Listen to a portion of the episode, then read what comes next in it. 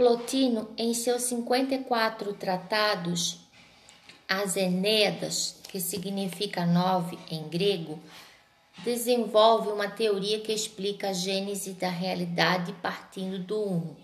O Uno seria a origem de tudo e a finalidade essencial de todos os seres. É todas as coisas e nenhuma delas está acima do ser e por isso sequer é nomeado. Pela aparição de níveis de realidade mais inferiores e cheio de multiplicidade. Primeiro o intelecto, depois a alma e depois as coisas sensíveis. Plotino escreve para resolver questões particulares e busca explicar um dos maiores enigmas da humanidade, que seria a origem de todas as coisas. O discurso filosófico admite que a alma não pode raciocinar e pensar se não tem diante de si um pensamento substancial que funde a possibilidade de raciocinar e conhecer.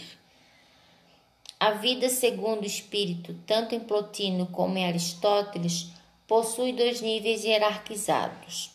Se a reflexão filosófica conduz para o intelecto, ela terá ainda duas vias de acesso a essa realidade.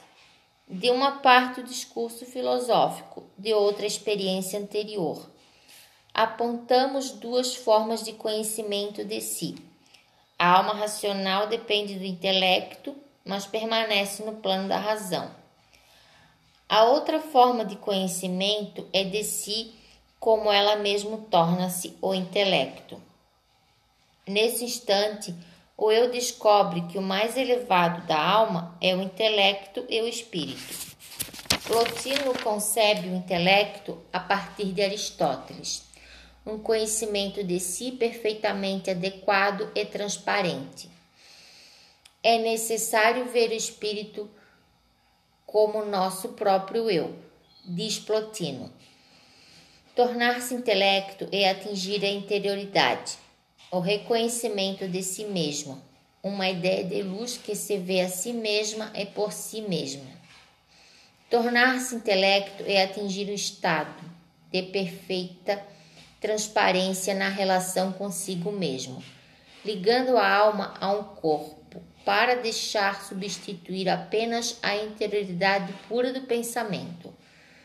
Separando-se de todas as diferenças individuais e de sua própria individualidade, torna-se todo o intelecto no qual estamos submersos. É como uma onda que amplia nossa visão o discurso filosófico tem o seu limite. Ele não é mais capaz de definir o que é unidade absoluta.